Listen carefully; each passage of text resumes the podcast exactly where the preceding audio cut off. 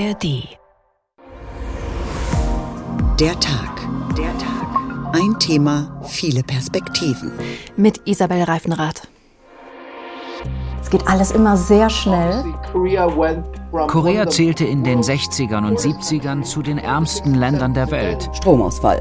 Und wurde dann zu einem der reichsten. Bereits in seinem Wahlkampf hatte Yoon sogar von einem möglichen militärischen Erstschlag gegen Nordkorea gesprochen. Wir werden unser Atomprogramm nicht einstellen, solange die Vereinigten Staaten ihre Aggressionen aufrechterhalten. Woraufhin Kim Jong-un eine Serie von Raketentests startete. Oh, Pukan. Wenn man flieht, gilt man als Staatsverräter. Oh, es ist eine sehr patriarchalische Gesellschaft. Es ist nicht gut. Zwei Frauen in traditioneller koreanischer Kleidung halten gemeinsam die Karte eines Vereinigten Koreas hoch. Das war ein Denkmal, das 2011 in Pyongyang errichtet wurde, 30 Meter hoch. Es war ein Denkmal, denn es war, ist wahrscheinlich zerstört worden. Journalisten haben Satellitenbilder ausgewertet. Nordkorea hat es offenbar abgerissen. Es passt in die aktuellen Entwicklungen. Nordkoreas Diktator Kim Jong-un hat die Wiedervereinigung mit Südkorea als gescheitert erklärt. Bei Südkorea handele es sich nicht mehr um ein Brudervolk, sondern um einen zu bekämpfenden Staat. Welche Folgen hat dieser drastische Kurswechsel? Warum passiert er jetzt? Und gibt es nun gar keine Hoffnung mehr auf Annäherung? Veränderung? Begibt sich Nordkorea auf Konfrontationskurs? Und wie bedrohlich empfinden das die Südkoreaner? Der Tag, ein Thema, viele Perspektiven. Heute haben wir den Titel gewählt, die ungleichen Schwestern, Nord- und Südkorea. Wir blicken in beide Länder, sprechen mit unserer Korrespondentin Katrin Erdmann, die Nordkorea zweimal besucht hat, dem ehemaligen deutschen Botschafter in Pyongyang Thomas Schäfer und der koreanischen Filmemacherin Sung Jung-cho. Unsere Korrespondentin Katrin Erdmann sitzt in Japan. Zu ihrem Berichtsgebiet gehören aber auch Nordkorea, Südkorea, Taiwan, Mikronesien, die Philippinen und der Südpazifik. Sie ist vermutlich die letzte deutsche Journalistin in Nordkorea gewesen, kurz vor der Corona-Pandemie. Seitdem ist es nicht mehr möglich, nach Nordkorea zu reisen. Katrin, du bist zweimal in Nordkorea gewesen. Wie hast du das Land erlebt? Also ich war 2018 und 2019 da und ich habe tatsächlich einen gravierenden Unterschied festgestellt. Das erste Mal, da waren die Menschen deutlich offener und man konnte auch merken, dass sich die Beziehungen zum Nachbarland da entspannt hatten. 2019, da war ja Anfang des Jahres ähm, dieses Treffen zwischen Kim Jong-un, also dem nordkoreanischen Machthaber, und dem damaligen US-Präsident Trump und es war ja gescheitert. Und ich war dann im Sommer da, also einige Monate später. Und da merkte man schon, dass meine beiden Aufpasser nicht mehr so lustig waren dass die Menschen auch weniger zugänglich waren, wenn ich sie was fragen wollte auf der Straße. Aber ich konnte mich beim zweiten Mal, vielleicht auch weil ich ein bisschen mutiger war, ich sag mal, relativ frei bewegen dann in einem gewissen Rahmen. Mhm. Und konntest du auch offen mit Nordkoreanern sprechen?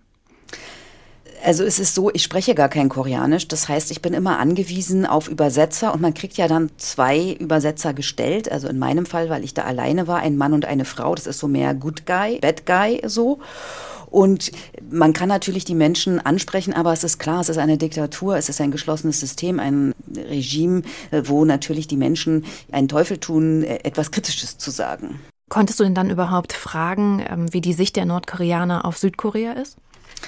Ich habe versucht, diese Fragen ein bisschen anders zu formulieren. Also zum Beispiel zu fragen, würden Sie gerne mal nach Südkorea reisen? Was wissen Sie darüber oder so? Oder ich habe zum Beispiel mit Jungen gesprochen über Fußball, um mal zu erfahren, was wissen die denn eigentlich so? Und da habe ich gemerkt, die wissen schon was über Fußball, die interessieren sich auch dafür, aber sie sind halt nicht ganz auf der Höhe. Sie sind so drei, vier Monate zurück gewesen, so in dieser Richtung. Aber zu Südkorea tatsächlich haben sie sich da auch sehr zurückhaltend geäußert, beziehungsweise fast gar nichts gesagt drei, vier Monate zurück, weil Sie erst später an die Informationen kommen? Wahrscheinlich ist das so, genau. Wie gesagt, da ging es um Fußball. Die Frage ist aber, wie viel Sie zum Beispiel aus Südkorea wissen.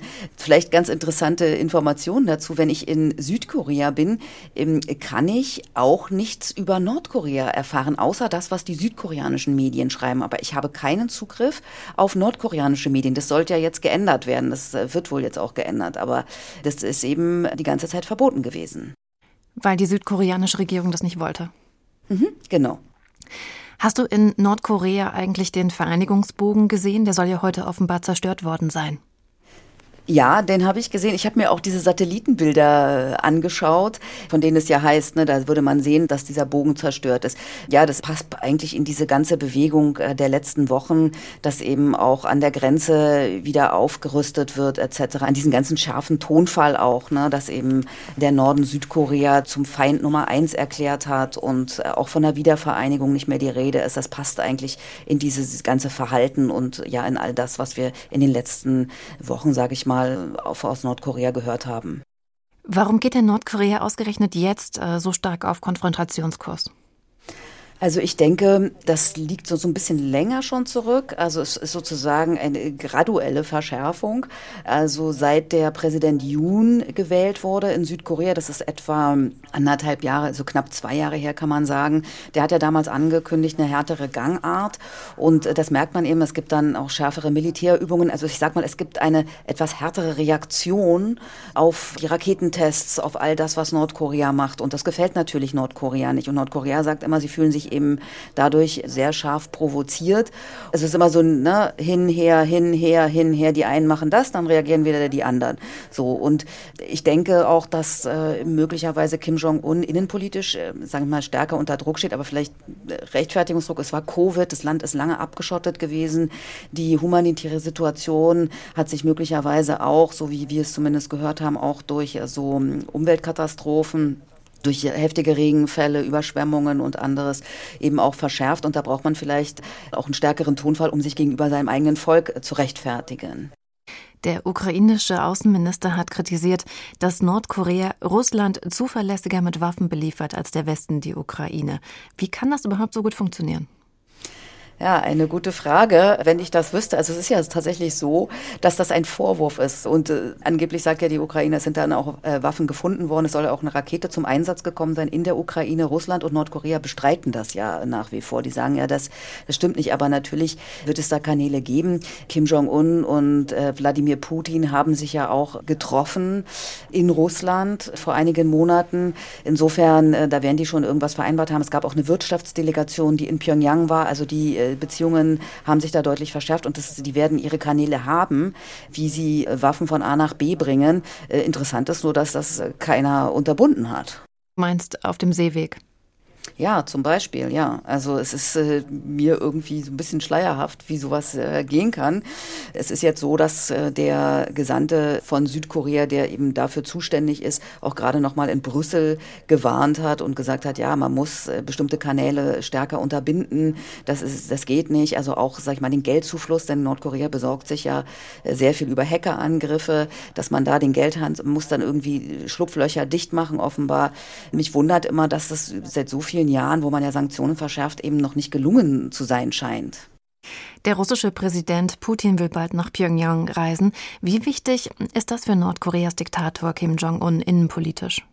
Also das ist bestimmt sehr wichtig, weil er dann zeigen kann, ja, also wir sind wer, zu uns kommt jetzt der russische Präsident, wir sind wichtig etc., wir werden ernst genommen. Ich denke, dass das eine sehr wichtige Rolle spielt. Und wie blickt Südkorea auf die nordkoreanische Unterstützung Russlands? Ja, die sind natürlich alles andere als begeistert und das hatte ich ja auch eben schon ein bisschen angerissen. Die lehnen das natürlich äh, komplett ab und sagen natürlich, dass sie damit gegen diverse UN-Resolutionen verstoßen, was ja auch äh, de facto der Fall ist. China müsste sich vielleicht eher stärker äußern da als, als Südkorea. Südkorea ist da ja auch nur ein kleines Land, sage ich mal. Aber klar, äh, Südkorea kritisiert das scharf und versucht auch immer wieder durch Öffentlichkeit natürlich zu sagen, also sie haben so und so viel Waffen geliefert, das sind unsere Erfahrungen und arbeiten da auch ganz eng mit ähm, den USA und auch mit Japan zusammen. Wie wird denn die Lage jetzt von der südkoreanischen Bevölkerung wahrgenommen? Ja, das äh, denke ich schon, dass das als ernster wahrgenommen wird. Aber es ist, wie so oft, ne, man ist das auch so ein bisschen gewöhnt. Und die Leute leben dann auch so ihr Leben natürlich im Alltag weiter. Aber klar, finden das auch nicht alle gut, sicherlich. Ne? Es gibt ja auch äh, ältere Menschen, die vielleicht mal gehofft hatten, dass es vielleicht doch mal eine Wiedervereinigung gibt oder dass sie auch noch den Traum hegen, auch mal nach Nordkorea zu reisen, äh, zu diesem bekannten Berg, der als Heiligtum gilt, etc. Und die sehen natürlich, dass das äh, in weite Ferne gerückt ist. Ne? Mit unserer Korrespondentin Katrin Erdmann habe ich vor der Sendung gesprochen, wegen der Zeitverschiebung. Es gibt auch noch einen zweiten Teil. Später spreche ich noch mit ihr über Südkorea. Auf einer ihrer Reisen in Nordkorea war sie, das erwartet man wahrscheinlich nicht, in einem nordkoreanischen Schönheitssalon. Schon eine Weile her, aber sehr spannend. Nein, schön ist der nicht, der Plastikvorhang zum Kungangsan Kosmetikgeschäft im Osten der nordkoreanischen Hauptstadt. Und drin ist es gerade auch ganz dunkel, Stromausfall. Kaum brennt wieder Licht, zeigt Chefin Kim Yang-oh einen fröhlichen Werbefilm. Einerseits, so sagt sie, liege die Schönheit in der Natürlichkeit. Andererseits jedoch, ich denke, jede Frau sollte Make-up tragen, aber jede braucht natürlich entsprechend ihres Hauttyps andere Produkte, um so lange wie möglich jung auszusehen. Auf einer Kosmetikliege lässt sich gerade Kim Yoo-young das Gesicht massieren. Die 20-jährige Fabrikarbeiterin hat genaue Vorstellungen von Schönheit. Die Haut ist sehr wichtig. Sie muss weiß sein und ebenmäßig. Ihr aller Vorbild, sagt Kosmetikerin Ryu, sei Ri, die Frau von Machthaber Kim Jong-un. Die zeigt sich gern im teuren Designerkostüm mit hohen Schuhen. Frauen in eng anliegenden Kleidern und mit Stöckelschuhen gehören in Pyongyang längst zum Alltagsbild. Einen Raum weiter liegt die 20-jährige Studentin Park Wang-yu auf einer Liege. Über ihr hängt die Kosmetikerin mit einer langen Nadel. Sie hat sehr viel Akne, also muss erstmal ihr Gesicht desinfiziert werden. Und danach wird sie mit einem Laser behandelt. Dazu sticht sie immer wieder in die Stirn und drückt dann mit zwei Wattestäbchen die Flüssigkeit aus. Eine sichtlich schmerzhafte Angelegenheit. Ich denke, Schönheit besteht nicht nur aus dem Gesicht, sie kommt von innen. sagt sie tapfer. Und dann kommt auch schon der Laser. Was die Behandlung kostet, will keiner verraten. Allerdings sind die Cremes und Wässerchen aus Ginseng nur was für die nordkoreanische Elite. Eine Geschenkpackung kostet 30 bis 100 Euro. Das entspricht vielerorts einem nordkoreanischen Monatslohn. Zum gepflegten Äußeren gehört natürlich auch die passende Frisur. Die bekommt man im Changwang Gesundheitskomplex, einem monumentalen Bau mit Sauna, Friseur, Schönheitssalon und Schwimmbad. Che Ha-sun ist für die Schönheit zuständig und führt herum.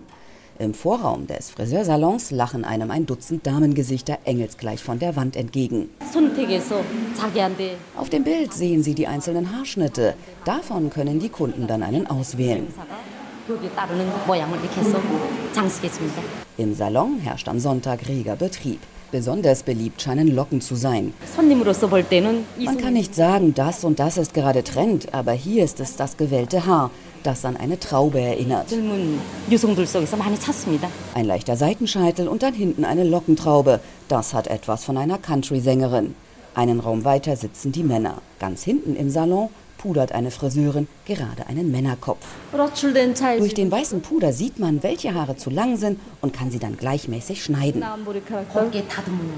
Erlaubt sind für Nordkoreaner maximal 5 cm Haarlänge. Das war's dann aber auch mit den Vorschriften für Männer. Gerade im Sommer lässt sich so mancher richtig gehen, läuft mit offener Parteijacke oder gleich im Unterhemd durch die Gegend.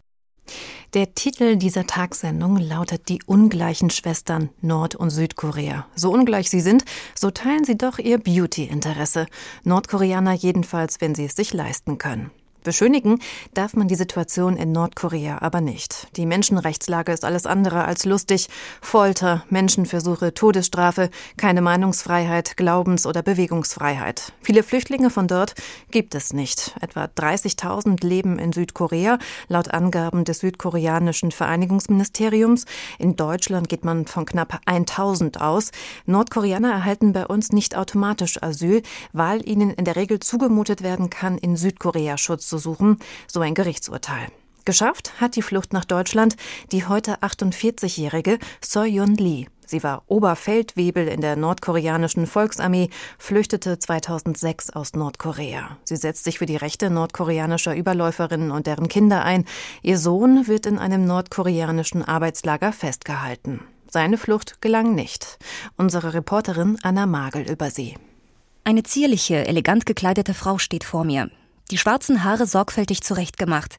Ein freundliches, fast schüchternes Lächeln ziert ihr Gesicht. Auf den ersten Blick lässt sich gar nicht erahnen, was So Yun Lee durchgemacht hat. Vor 16 Jahren ist der Nordkoreanerin gelungen, aus ihrer Heimat zu fliehen. Einem Land, das mehr oder weniger abgeriegelt ist. Die Grenzen zu Südkorea sind über viele Kilometer vermint. Im Norden, an der Grenze zu China, warten bewaffnete Soldaten, Stacheldraht und ein reißender Fluss. Trotzdem hat sich Soyun Lee entschieden zu fliehen. Die immer wiederkehrenden Hungersnöte in Nordkorea ließen ihr keine Wahl, sagt sie. Wenn man flieht, gilt man als Staatsverräter. Und wenn man erwischt wird, drohen härteste Strafen. Man kann sogar hingerichtet werden.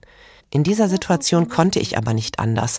Ansonsten wäre ich verhungert oder ich hätte mein Kind verhungern lassen müssen. Deshalb habe ich mich entschieden, es zu versuchen und das Risiko einzugehen. Soyun Lees Sohn ist gerade mal sechs Jahre alt, als sie versucht zu fliehen. Ihr Ziel, um es dann über Mittelsmänner an ihre Familie zu schicken. Auf der Flucht wird Soyun Lee gefasst. Sie kommt in ein Straflager. Als sie wieder auf freiem Fuß ist, startet sie im Jahr 2008 ihren zweiten Fluchtversuch und hat Erfolg. Heute lebt sie in Südkorea, in Freiheit. Doch die Gedanken an ihren mittlerweile erwachsenen Sohn lassen sie nicht los. Lange hat sie aus dem Ausland seine Flucht organisiert, doch auf dem Weg zur chinesischen Grenze wurde er gefasst. Ich habe ständig versucht, Informationen über meinen Sohn zu erhalten. Dann habe ich gehört, dass er sehr viel gefoltert worden ist und auch sehr viel Knochenbrüche erlitten hat. Im Juni 2020 sollte er in ein Straflager für politisch Gefangene kommen und die letzte Information habe ich im Oktober letzten Jahres bekommen. Er ist noch am Leben. Soyun Lees Augen sind gefüllt mit Tränen, als sie das sagt denn es gibt so gut wie keine Chance, aus so einem Lager zu entkommen. Aber ich habe immer noch Hoffnung. Ich bereise die ganze Welt, um die Aufmerksamkeit der internationalen Gemeinschaft zu erregen. Ich will ihr Interesse wecken an der Realität und den Menschenrechtsverletzungen in Nordkorea. Deshalb bin ich jetzt auch nach Deutschland gekommen. Wenn mehr Menschen auf der Welt wissen, was in Nordkorea passiert, wird die nordkoreanische Regierung vielleicht irgendwann sagen, jetzt können wir nicht mehr so weitermachen. Und vielleicht kommt mein Sohn eines Tages frei. Damit versucht Soyun Lee auch anderen Nordkoreanern zu helfen. 2010 gründete sie bereits die New Korea Women's Union, eine Hilfsorganisation für geflüchtete Frauen aus Nordkorea. Denn für Schleuser und Mittelsmänner sind gerade Frauen eine Art Ware und bedeuten ein lukratives Geschäft. Viele werden als Zwangsarbeiterinnen oder Prostituierte nach China verkauft, erzählt Soyun Lee.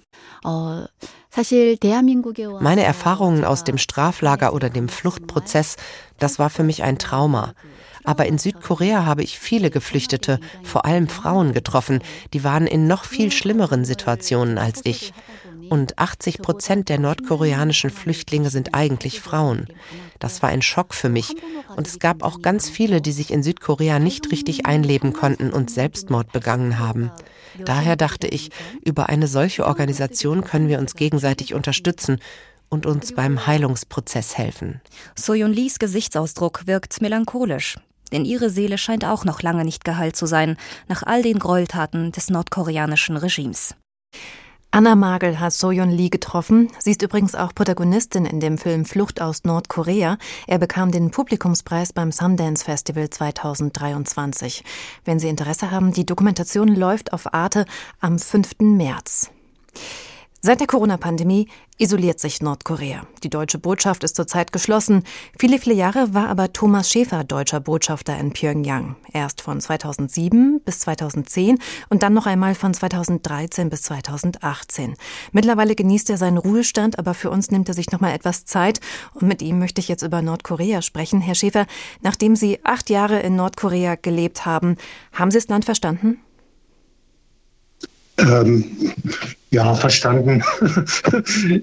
na, natürlich habe ich die Grundzüge verstanden, aber ich glaube, äh, man, man weiß auch, wenn man da lebt, äh, weiß man über das Land selber weniger als in jedem anderen Land. Das kommt daran, dass das liegt daran, dass das Land also schwer zugänglich ist. Die Bewegungsfreiheit und Informationsfreiheit gibt es natürlich nicht. Bewegungsfreiheit ist eingeschränkt.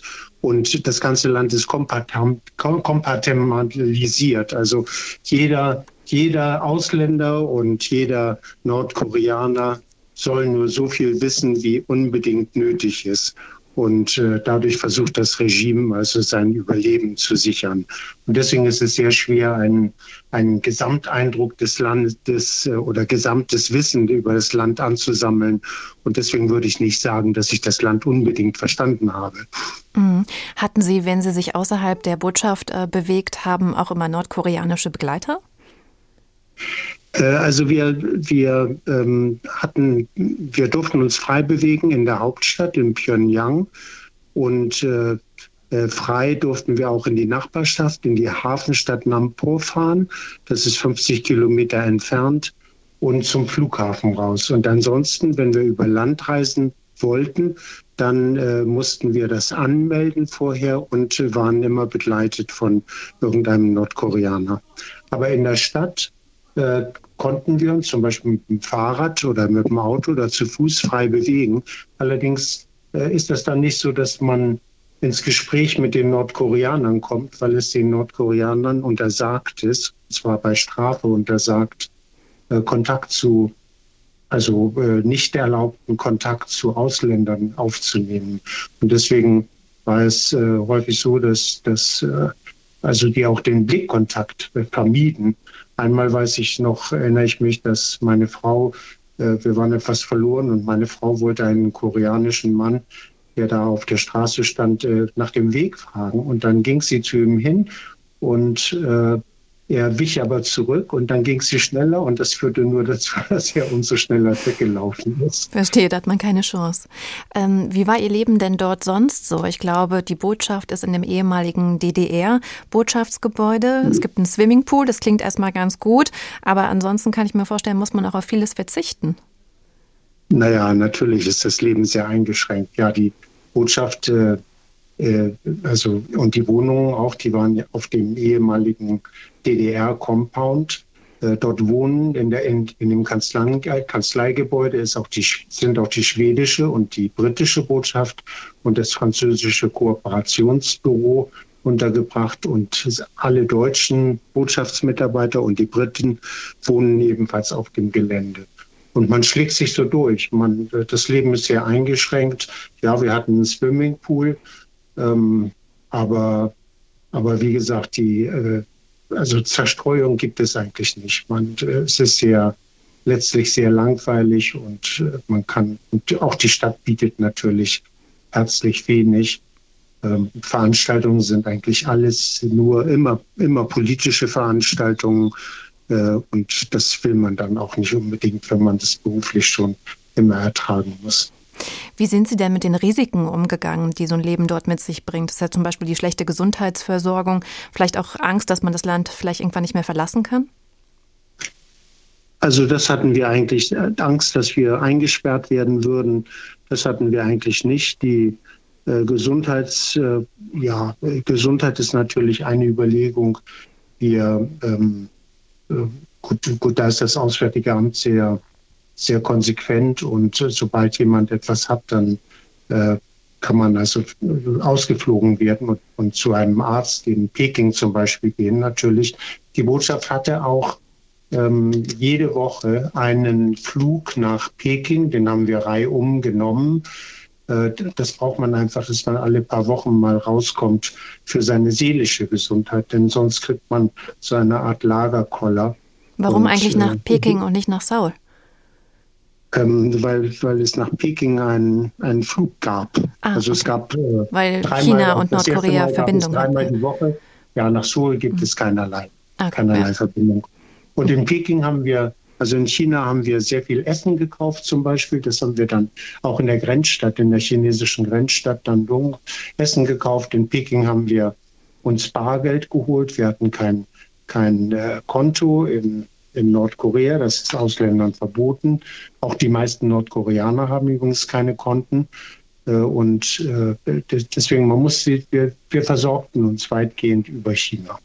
Wie nah sind Sie denn der nordkoreanischen Führungsriege gekommen? Wenn man da als Diplomat tätig ist, dann versucht man ja Kontakte aufzubauen. Wie, von welcher Qualität waren die? Also man, man hat, wir haben zu, zu bestimmten Institutionen haben wir immer regelmäßig Kontakt gehabt. Das, das war äh, also für mich meistens so entweder ein Vizeminister oder auf der Ebene oder ein Abteilungsleiter im Außenministerium, äh, auch zu dem sogenannten Parlament da oder zur Partei auch, weniger äh, zu den Streitkräften, die sperrten sich weitgehend dagegen. Und äh, äh dadurch, dass ich so lange da war, kannte ich natürlich dann äh, viele Leute und ähm, dann entwickelt sich auch ein gewisses äh, Vertrauen. Nicht? Man, man mag sich, ich mochte auch viele der Leute äh, gerne. Ich, äh, mir, ist, mir war immer bewusst, dass das natürlich, äh, die gehörten einem Täterregime an, nicht? einem Unrechtsregime, aber gleichzeitig waren sie natürlich Opfer, weil sie da in dieses Regime eben hineingeboren waren und äh, und dann, wenn man in so einem Regime irgendwie Erfolg, beruflich äh, Erfolg haben will, dann macht man dann eben mit. Das ist und, und häufig die, die Leute werden auch so erzogen, dass sie da ganz automatisch reinwachsen. Und erst wenn sie dann älter sind und also schon eben erwachsen sind und, und auch schon eine Reihe von Berufsjahren hinter sich haben, dann wird ihnen klar, dass das eigentlich, vielen wird das dann erst klar, dass das eigentlich nicht das Leben ist, was sie, was sie haben wollen. Also es hat sich zu bestimmten Leuten, habe ich schon ein, eine Art äh, Vertrauensverhältnis aufgebaut, ähm, ohne dass ich sagen könnte, dass das äh, meine Freunde gewesen wären, weil ich praktisch über deren Privatleben nie was erfahren habe. Aber ich wusste schon, dass, dass die mich mochten, dass ich sie persönlich mochte. Und das führt natürlich dann dazu, dass man auch einige Sachen mehr erfährt, als äh, wenn man nur ein, ein äh, seltener Besucher äh, bei, bei den Leuten haben Sie, ja, haben Sie mit der ähm, aktuellen politischen Lage gerechnet, dass Nordkorea sein Ziel, die Wiedervereinigung mit Südkorea, aufgibt? Naja, die, ähm, also ich, ich, ich meine eigentlich, es hat, es hat nicht so viel sich geändert. Das, das Ziel, die Wiedervereinigung aufzugeben, äh, haben, haben sie nicht fallen lassen. Das ist ein bisschen falsch berichtet worden. Ähm, die, die Nordkoreaner hatten seit, äh, seit 70 Jahren ungefähr oder, oder 60 Jahren haben sie äh, die, die Idee verbreitet, dass sie ein, eine Wiedervereinigung wollten, ja, und zwar auf dem Weg über äh, ein, eine Föderation, in der die sozialen und gesellschaftlichen Systeme in Süd- und Nordkorea beibehalten würden. Das, und gleichzeitig aber eine gemeinsame Außen- und Sicherheitspolitik gemacht werden würde und dass die amerikanischen Truppen äh, aus Südkorea verschwinden würden. Sprich, die Idee war also eine, eine außenpolitische und sicherheitspolitische äh, Führung unter äh, ähm, äh, Verwaltung unter Führung von äh, Nordkorea. Das war immer die, die, äh, die Idee. Und das war aber eine, als Zwischenstufe gedacht. Und dann wollte Nordkorea eben praktisch äh, Südkorea in seinen äh, Dunstkreis immer stärker ziehen und letztlich dann dominieren. Und das haben sie, das haben sie nicht aufgegeben. Ich glaube, ich glaube, was im, im Augenblick passiert, ist, dass äh, Nordkorea den, den Druck auf Südkorea und auf die USA erhöhen möchte. Und äh, dieser, dieses, und, und jetzt haben sie erklärt, und das haben sie übrigens auch schon vor zehn Jahren ab und zu erklärt, dass sie notfalls eben auch äh, Südkorea militärisch angreifen würden und militärisch bestrafen würden. Die, die haben sogar ab und zu mal erklärt, dass sie Atomwaffen gegen, auch gegen Südkorea einsetzen würden. Das ist die das große Ganze Angst, die man jetzt haben kann, oder? Was mich nochmal. Ja, das, das, also das Ganze ist vor dem Hintergrund von der, äh, der amerikanischen Präsidentschaftswahlen zu sehen. Ich, ähm, mit, äh, als, als Trump das erste Mal Kandidat war, da hat er ja lautstark äh, zunächst verkündet, dass die amerikanischen Truppen aus Südkorea abgezogen werden sollten. Und ähm, daraufhin Damals kam es dann, als Trump dann Präsident war, zu Verhandlungen und die Nordkoreaner haben ganz klar gehofft, dass Trump also seinen Worten jetzt auch Taten äh, folgen mhm. lassen mhm, würde. Ist nicht passiert und jetzt und, hoffen Sie auf eine zweite Präsidentschaft von Donald Trump. Genau, die hoffen, die hoffen darauf und die hoffen, dass sie eine weitere Chance haben, ähm, Trump davon zu überzeugen, die, die, äh, die Truppen abzuziehen. Und wenn, wenn das, das ist die Voraussetzung immer gewesen für die Nordkoreaner, dass sie äh, für die Wiedervereinigung, dass sie also notfalls auch mit militärischen Mitteln die Wieder Wiedervereinigung erzwingen können. Vielen Dank für Ihre Einschätzungen. Thomas Schäfer war das, ehemaliger deutscher Botschafter in Nordkorea. Super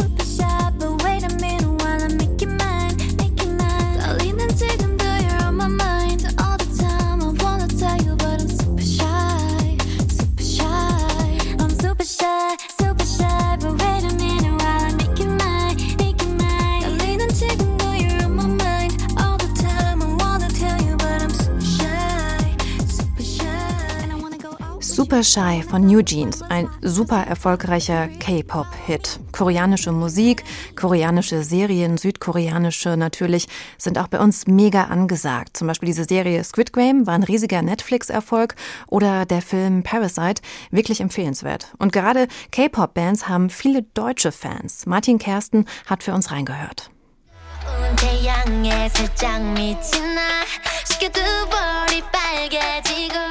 Fünf Girlies, die unter der Bezeichnung G-Idol vermarktet werden. Der Auswahlprozess ist gnadenlos. Nur die Toughsten überstehen den Castingprozess. Danach werden sie mit beinahe militärischem Drill für ihre künftige Aufgabe trainiert. Trotzdem wirkt es auf junge Menschen aus Korea wie ein Lottogewinn, zu den Auserwählten zu zählen, denn am Ende winkt der große Erfolg. Star sein, weltweit auftreten, gefeiert werden. Das meiste Geld stecken die Produktionsfirmen ein, die allerdings auch eine ganze Menge in diesen Prozess investieren, wie Korea-Expertin Cedar Boti Seiji weiß. das Geld, das für eine durchschnittliche K-Pop-Veröffentlichung ausgegeben wird, lässt eine durchschnittliche westliche Veröffentlichung wie ein Billigangebot aus dem Discounter aussehen.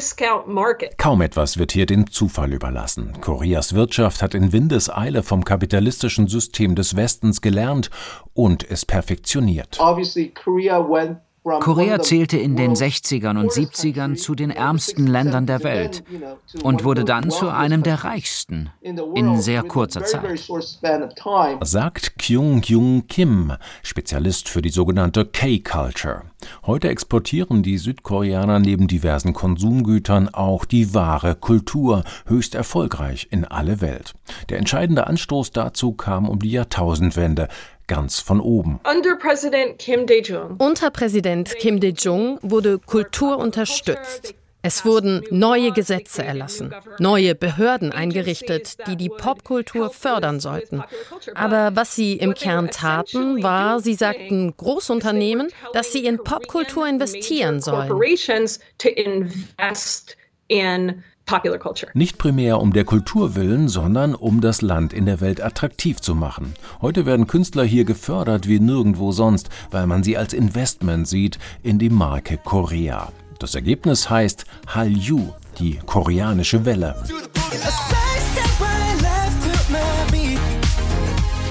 Nicht nur Megastars des K-Pop, wie hier die Boyband BTS, tragen mithilfe von Hallyu das Image einer modernen koreanischen Kultur in die Welt.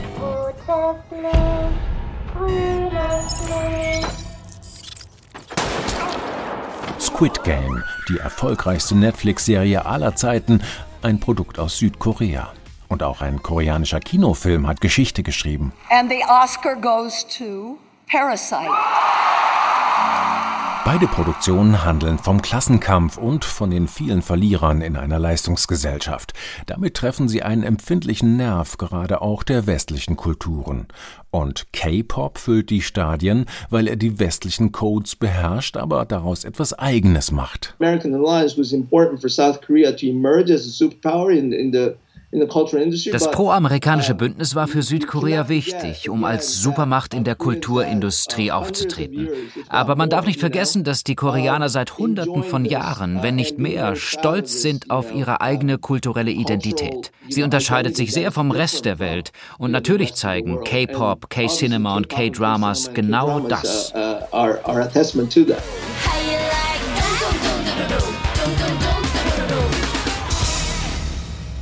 Popkultur aus Südkorea ein Exportschlager. Die Orientierung an den USA ist auch enorm. Unsere Korrespondentin hat nicht nur Nordkorea bereist, sondern auch Südkorea. Mit der habe ich heute Morgen gesprochen, mit Katrin Erdmann. Ich selbst war auch schon in Südkorea. Ich war mit dem HR Sinfonieorchester auf Asienreise und ich kann mich erinnern, wir sind damals von Japan dann nach Seoul geflogen und als wir auf der Straße waren, war ich einfach mega erstaunt, äh, weil die Leute einfach so anders waren. Äh, man wurde wieder angerempelt und die Leute waren sogar irgendwie knutschen knutschend auf der Straße?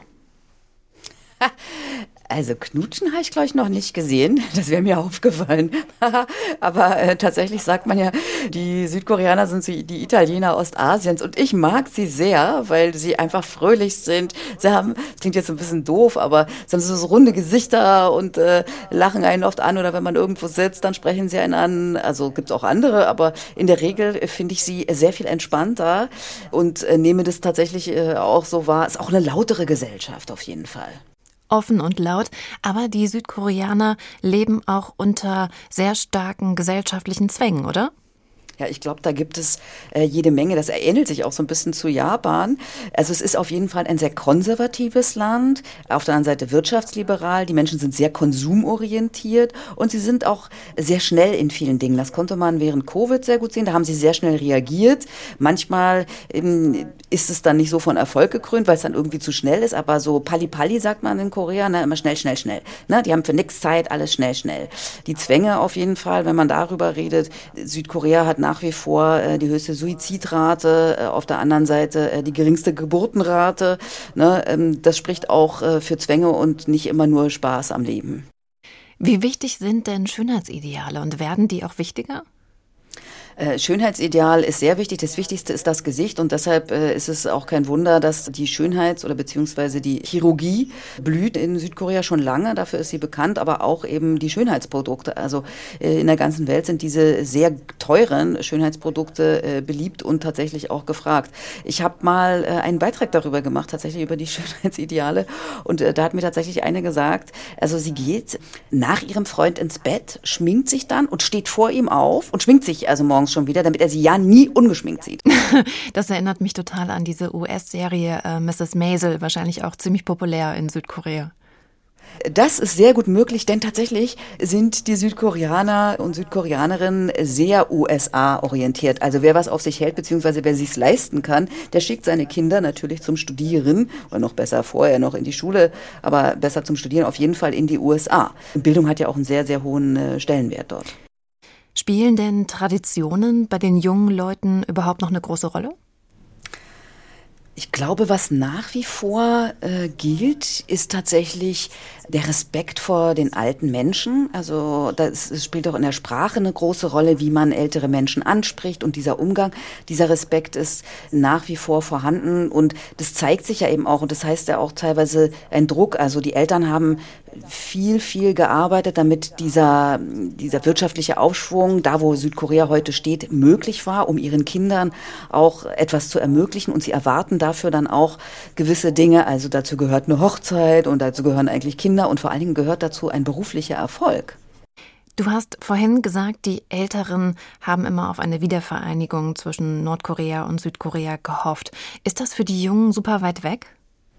Also ich habe immer wieder mal nachgefragt und mein Eindruck ist schon, dass man sich das tatsächlich mit jedem Jahr, was weiter voranschreitet, weniger vorstellen kann, auch weil es so viel, so eine unterschiedlichen Systeme äh, sind. Und manchmal guckt man natürlich auch nach, nach Deutschland, wie ist es denen denn da gelungen? Und da sieht man auch, dass es nicht so gut gelungen ist, beziehungsweise sich nicht alle Menschen natürlich gleichermaßen dann auch wiederfinden. Und dass man schon denkt, oh Gott, wie sollten das eigentlich gehen? Beziehungsweise jedes System bisher für sich in Anspruch genommen hat, dass sie dann sozusagen das Sagen haben. Ne? Also Nordkorea hat dann auch gedacht, bei einer Wiedervereinigung, als das noch zur Debatte stand, beziehungsweise als man noch darüber geredet hat, dass natürlich dann so ein System nach ihren Vorstellungen sein soll. Und klar ist das, dass es äh, natürlich unglaubliche Kosten auslösen würde. Aber ähm, klar ist man nach wie vor interessiert an Nordkorea. Aber ich denke, viele junge Koreanerinnen und Koreaner ähm, äh, haben nur relativ wenig eigentlich mit Nordkorea zu tun. Es gibt ja da auch wenig Berührungspunkte und es gibt eben ja auch keine familiären Bindungen mehr. Hm. Nordkoreaner und Südkoreaner haben ja auch völlig unterschiedliche Lebensverhältnisse. Welche Gemeinsamkeiten gibt es denn dann überhaupt noch? Das ist eine sehr, sehr schwierige Frage. Ich denke, dass sich die viele Leute damit auch gar nicht auseinandersetzen. Aber natürlich gibt es gemeinsame Wurzeln, es gibt eine gemeinsame Kultur. Die Sprache ist natürlich, äh, hat sich ein bisschen unterschiedlich entwickelt, aber natürlich kann man sich mit der Sprache verständigen. Also das äh, ist schon ein Volk, natürlich. Ne? Nur leben sie eben sehr unterschiedliche Leben. Mhm. Ne? Aber es mhm. bleibt ja ein Volk. Die südkoreanische Regierung sucht ja den Schulterschluss mit den USA und Japan. Gibt das den Südkoreanern ein richtig gutes Sicherheitsgefühl? Also das denke ich schon. Die USA sind ja der wichtigste Verbündete. Sie haben ja auch äh, mehrere tausend äh, Soldaten in Südkorea stationiert. Das auf jeden Fall. Und die sind sehr, sehr westlich orientiert. Auf jeden Fall, klar. Ist Nordkorea als Bedrohung jetzt überhaupt ein größeres Thema in Südkorea? Das ist auf jeden Fall immer mal wieder ein Thema, das auf jeden Fall. Und es wird natürlich auch, auch das fällt mir jetzt so auf als Berichterstatterin, auch ziemlich hochgepusht natürlich. Ne? Es wird jede kleine Drehung und Wendung berichtet, so dass da wird auch ein bisschen Angst geschürt. Ich weiß gar nicht, ob das immer so gut ist, so ne. Also und die Leute gucken das natürlich auch und haben auf jeden Fall auch Sorge. Es gibt auch überall Hinweise, wo man hingehen kann, wo man sich in Sicherheit bringen kann, wenn irgendwas ist, so ne. Das, das ist sozusagen schon in der DNA Südkorea Koreas, sage ich mal, ne? in der U-Bahn, falls es irgendwo einen Anschlag gibt, ne? dass man äh, sich da in Sicherheit bringen kann und so weiter. Also das, das gehört sozusagen irgendwie dazu. Was mich noch interessiert ist, wird eigentlich irgendwie auch über nordkoreanische Flüchtlinge berichtet? Jein. Also es gibt ja so einige, einen ganz bekannten, auch der es in die Politik geschafft hat. Da wird natürlich viel drüber berichtet. Es gibt Shows im Fernsehen, wo dann Nordkoreanerinnen und Nordkoreaner was berichten, auch teilweise auf sehr witzige Art und Weise. Das Problem ist oft, dass die Nordkoreaner und Nordkoreaner es sehr schwer haben, äh, tatsächlich in Südkorea, weil sie dann auch oft mit dem System nicht zurechtkommen, aber auch, weil sie natürlich nicht diesen Bildungshintergrund haben. Also sie stehen dann immer hinten an so ein bisschen. Und weil ich denke, es gibt so ein Eingliederungsprogramm, das auch so verpflichtend ist, wenn man nach Südkorea kommt, auch damit man besser andocken kann. Aber ab einem gewissen Punkt hört das dann auf und da ist es dann nicht immer so einfach, auch in dem Leben. Und das Problem ist eigentlich, dass es wenig so positive Geschichten gibt, über die dann auch so berichtet wird. Mit unserer Korrespondentin Katrin Erdmann habe ich über Südkorea gesprochen. Von Seoul nach Frankfurt am Main. Auch bei uns in Hessen findet sich K-Pop. Frankfurt ist die K-Pop-Stadt. Hier lebt die größte koreanische Community. Im Juli findet erneut das K-Pop-Festival statt und Ende letzten Jahres hat ein K-Pop-Laden aufgemacht. Er heißt Toki Shop. Und Christian Belitz, mein Kollege, war für uns dort shoppen. Ich bin bei Vanessa Blum in ihrem neuen Geschäft, dem Toki Shop. Sie verkauft K-Pop-Artikel, alles, was mit koreanischer Popmusik zu tun hat. Vanessa packt gerade das neue Album der Stray Kids aus. Oh, okay. Ich habe jetzt nicht erwartet, dass es eine Unit-Fotokarte ist. Oh Gott. Fotokarten der Band, ein schickes Buch, ein Poster, die CD. K-Pop-Fans streamen die Songs ihrer Idole nicht. Sie kaufen noch Alben wie früher. Es ist ein bisschen vergleichbar, würde ich jetzt sagen, wie wenn man jetzt als Hobby hätte zu zocken. Oder man ist ein Harry Potter-Fan oder sammelt Pokémon-Karten. Also ich würde sagen, es ist so eine ähnliche Art von hineinfallen in ein Thema. dann vergisst man alles drumherum und man kann so ein bisschen abschalten. Also für mich ist es auf jeden Fall eine Leidenschaft und eben Hobby und Beruf zugleich. Vanessa ist 29 und seit 15 Jahren K-Pop-Fan. Sie hat Koreanisch studiert, war mehrere Male in Korea. Sie zeigt mir ihr Fotokartensortiment, Porträts der durchgestylten K-Pop-Künstler. Das ist schon so ein bisschen auch eine der Essenzen von K-Pop. Manche nehmen das auch mit in Restaurants und Cafés und machen damit Fotos und laden die dann auf Instagram hoch. Also ich persönlich würde die jetzt in Fotokartenordner tun und dann ab und zu mir halt ansehen und wieder neu sortieren und sowas. Also da ist jeder so ein bisschen anders.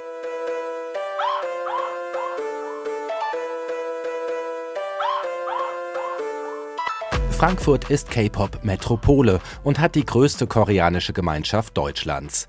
K-Pop hat viel von den 80ern und 90ern. Boy- und Girl-Groups, Poster, lebensgroße Pappaufsteller. Vanessa kennt sich einfach unglaublich gut aus. Das, was man braucht, ist wirklich so ein unermüdlicher Fleiß. In Korea sagt man auch Bali-Bali-Kultur, also es geht alles immer sehr schnell. K-Pop ist ja ein Markt, der sich sehr schnell ändert und wo jeden Tag neue Produkte angekündigt werden in Korea. Das ist schon sehr viel Arbeitsaufwand. Punkt 13 Uhr macht sie auf, sofort trudelt ein K-Pop-Fan nach dem anderen ein. Und zwar alle Altersklassen. Ich schaue mir das von außen durchs Schaufenster an. Vanessa ist in ihrer Welt.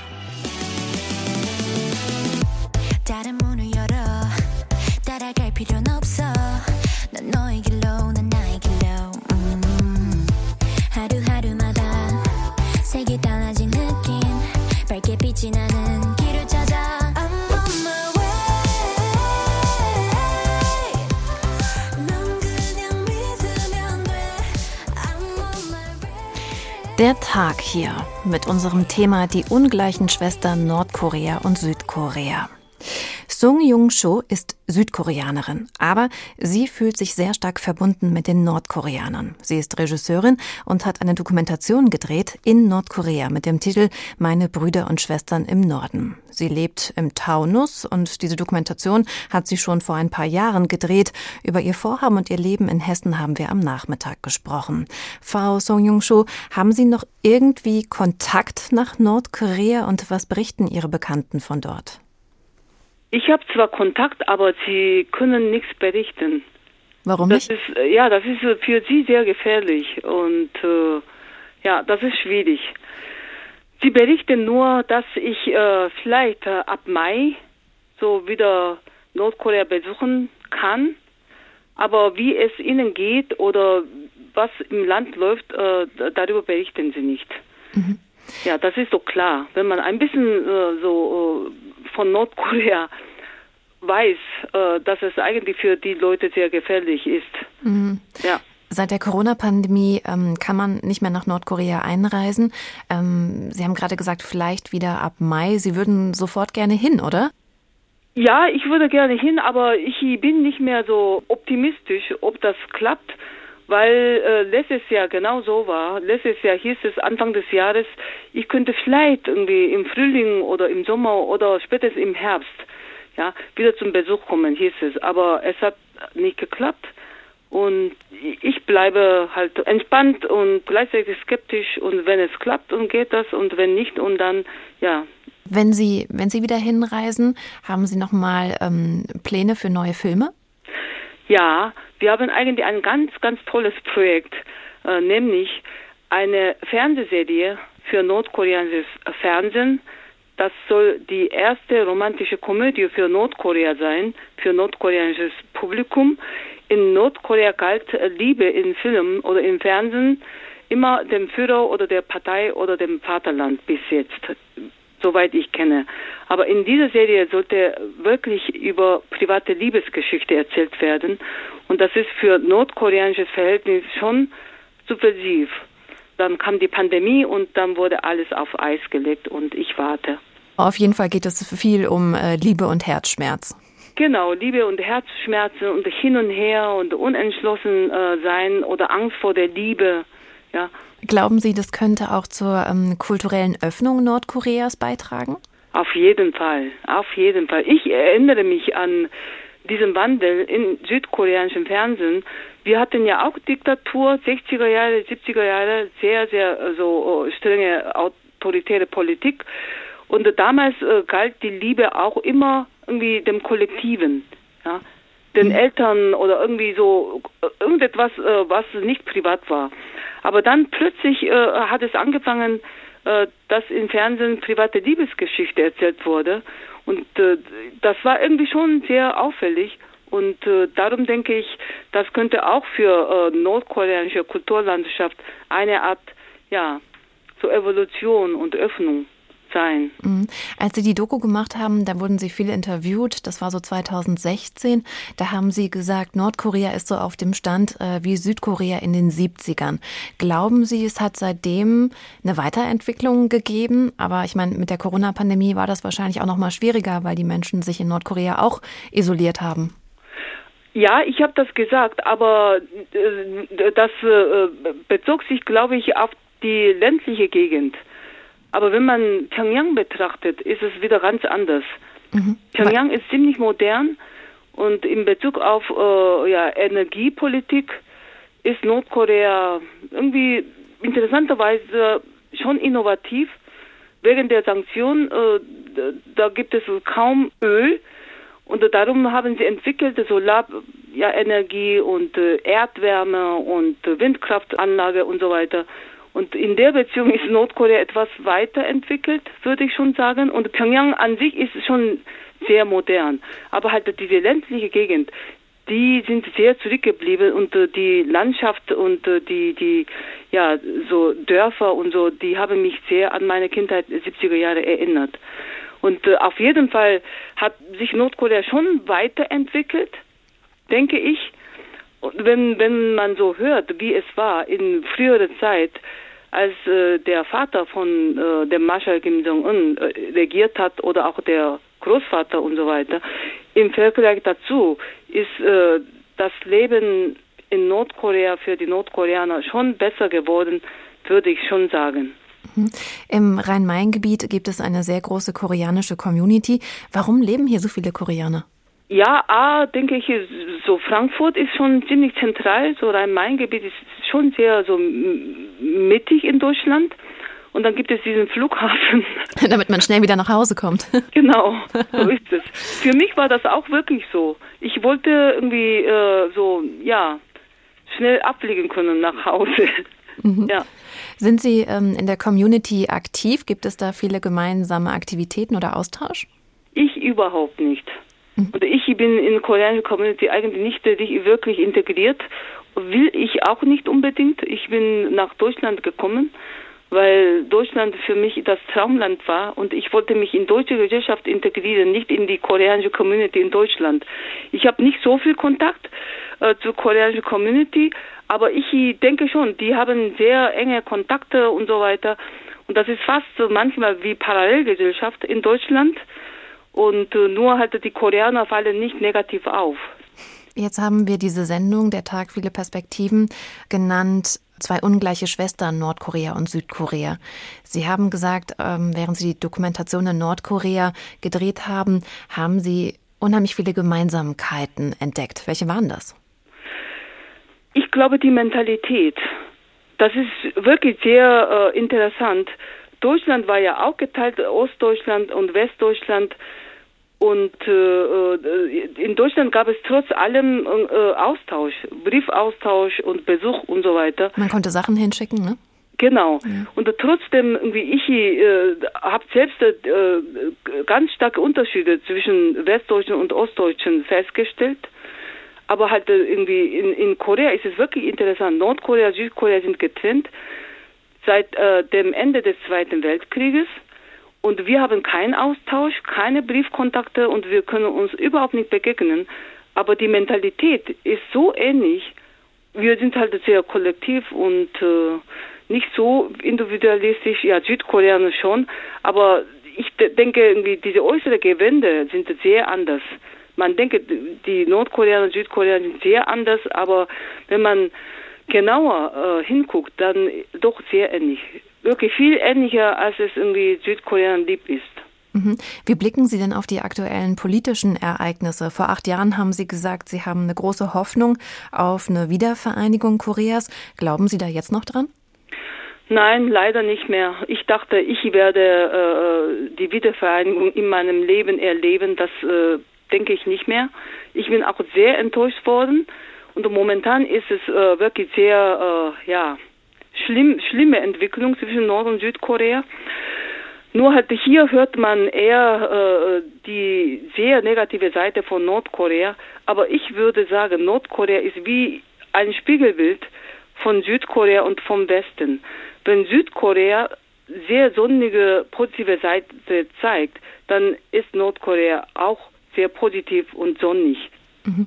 Vielen Dank für Ihre Perspektive. Danke auch für Ihr Interesse. Ich habe mit der koreanischen Regisseurin Sung Jung Cho gesprochen. Nordkorea und Südkorea, die ungleichen Schwestern. Keine Hoffnung mehr auf Annäherung, Nordkorea auf Konfrontationskurs?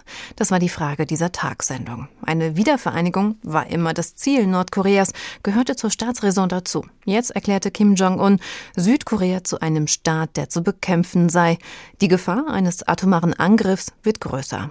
Das war der Tag. Ich bin Isabel Reifenrath. Einen Podcast-Tipp, den gibt's noch von mir. Deutschland von Kultur hat eine Sendung mit dem Titel Nordkorea und Russland, die Waffenbrüder produziert. Da erfährt man mehr über die Zusammenarbeit der beiden Staaten. Zu finden in der ARD Audiothek.